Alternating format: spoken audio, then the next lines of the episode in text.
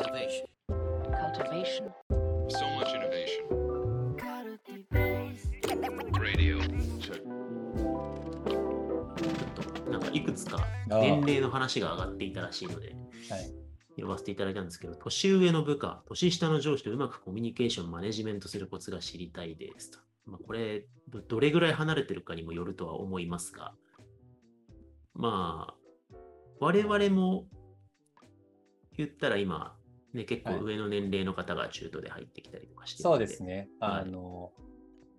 これ、あるんですよね。あの、年上と年下のはいバッドパターンみたいなのおと、聞きたい。はい、グッドパターンの話しようと思うんですけど、これ完全にどっちかというと自己体験寄りなんですけどね、僕はこうでしたっていう、あの、この、はいはいはいこれに関してはこの、そういうナレッジになっちゃうんですけど、はいあの、年上の部下って、あの、やっぱり、なんかね、自分より年齢がいっていたりとか、なんだったら、昔自分よりもキャリアがいってたりとか、まあ経験もあったりとかされる方だったりとか、まあなんかパラメーターがあったりする。いずれにせよ自分より生きている年数が高い方なんですよね。だから、うんバッドパターンとして脳内に絶対浮かんじゃうことをして、いや、自分より年上なんだから、それくらいやってく、分かってくれよ、みたいな脳内が発生しちゃうんですよね。これが基本的なバッドパターンですね。なんかそういうのって、なんか表面的に出ちゃうんですよね。他の人の,、あのメンバーだったりとかに対して、あの結構丁寧に見ているのに、なんかこう、ポジションだけ見たら、年上の部下の方も変わらないのに、そこに対しては、ちょっとなんか、こう、コミュニケーション的にブレイクダウンしたコミュニケーションをしないとか、うんなんか、あ、やっといてくださいみたいになんかなってしまう。なんかそこら辺の、あの、ちょっとぶっきらぼうになってしまうっていうのがあったりとか、まあ、そこのエッセンスの中って配慮をしてしまうっていうのもあると思うんですよね。さっきのって、や、それくらい分かれよっていう、なんかスタンスだったけれども、どっちかっていうと年上の方に対して配慮をしなきゃいけないんだよなって思う中で、ちょっと遠慮気味になってしまって、フィードバックとかができなくなってしまい、結果的にうまくあのパフォーマンスを上げることができないっていうのがあったりするのかなって思うんですよね。で、うんうん年下の上司に関しては、この、まあ、完全逆パターンですよね。あの、うんうん年上の、年下の上司とかって、なんかちょっと、まあね、コミュニケーション的に結構、むちゃくちゃだなって思う部分が逆にあったりとかしてね。あの、うんそ、そんなマネジメントスタンスじゃちょっと人ついてこないんじゃないかなとか、なんか、いや、すぐ飲みに行くんだけれども、ちょっと自分、家庭があるから辛いんだけどなとか、なんかそういうミスコミュニケーションがかなり増えてしまうって結構あったりするのかなって思うんですよね。でこれあのそれぞれの具体的な話をする前に大前提なんですけれども、大前提のあるべき論で言うと、年上、年下っていうパラメーターじゃなくって、その人の持っている前提の、まあ、家庭環境だったりとか、プライベートの環境とか、お仕事の環境とか、悩み事の環境とか、それを個別にちゃんと理解しながら、一人の人間として扱いながら、あるべき論でどうすればいいんだろうっていうことを考える。かつ、人に対してちゃんと配慮と尊敬を忘れずに、なんか人によって態度を変えるとか、コミュニケーションの言い方を変えてしまうとか、なんか命令口調になる。この人に対しては敬語であるとか、なんかそういうのを基本的にはしないっていうことをしたら、まあ、大前提はいいのかなって思いますと。その上で、まあ、具体的に、まあ、とはいえ、なんか相手がね、思っていることもあるだろうからどうすればいいのかみたいな話は、ちょっと問いかけの作法の先生的にいかがですか？全部、あ 問いかけの作法軸で戻してくるのやめてもらっていいですか？いやだって問いって汎用的じゃないですか。そうですねコミュニケーションの起点だから。はい。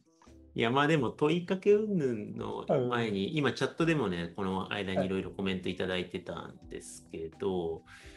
やっぱ、なんか、これってなんか、あ悪しき習慣ですよね。なんか学年が上な人に対するなんか悪しきっていうか、あそうですねまあ、いい習慣でもあるのかもしれないけど、なんかこう上下関係が発生してしまうっていうのって、で、だからこれがパラドックスになってると認識されてしまうわけですもんね。年上なのに部下っていうのが、そうパ本当は別になんかパラドックスじゃないのに、そこに対してパラドックス認識してしまうというところが一種のうん。とらわれなのかなと思っていて、はい。だから年上とか年下であるってことを忘れるのか、部下とか上司であるってことを忘れるのか、なんかどっちを一個決してパラドックスじゃなく認識し直すみたいなのが大前提重要なのかなと思ったんですけど、そうなんかそれに対して、チャットで田中さんのしコメントがなんか全てだなと思ったんですけど、上下関係じゃなくて役割だ、役割の違いだって捉えれば、まあ、全然問題が起こらないと思って。なんかその